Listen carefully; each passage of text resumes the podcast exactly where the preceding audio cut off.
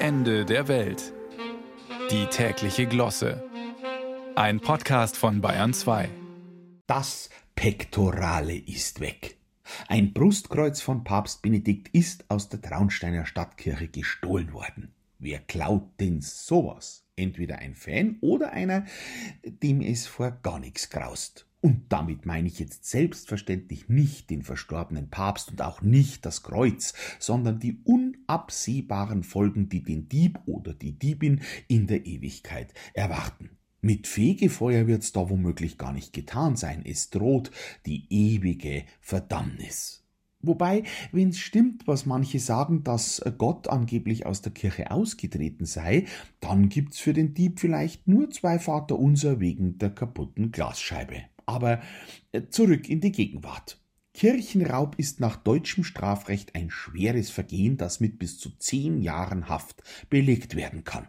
Ich will jetzt hier gar nicht die Rechnung aufmachen, was die Kirche den Leuten im Lauf ihrer Geschichte alles weggenommen hat, ohne dass das jemals bestraft worden ist, aber wenn man an den Kirchenprozess denkt, der in Traunstein gerade läuft, dann sind zehn Jahre für Kirchenraub schon eine erstaunlich klare Ansage. Die Frage ist ja auch, was macht man mit so einem päpstlichen Brustkreuz? Gut, ein Smaragd ist drauf und angeblich soll's vergoldet sein. Der Wert wird auf rund 5000 Euro taxiert.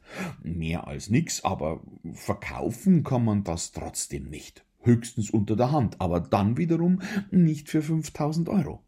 Böse Menschen haben schon mich verdächtigt, weil sie sagen, ein Parodist, für den wär's doch das Höchste.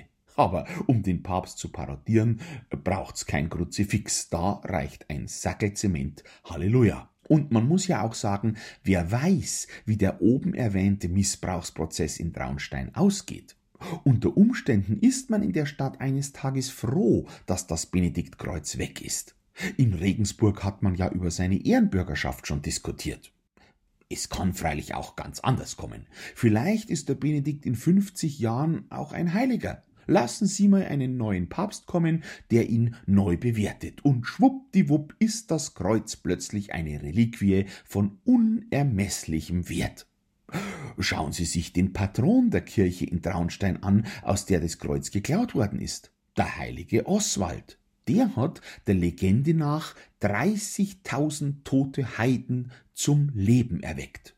Gut, er hat sie vorher auch erschlagen lassen, aber seiner Heiligkeit tut das heute keinen Abbruch.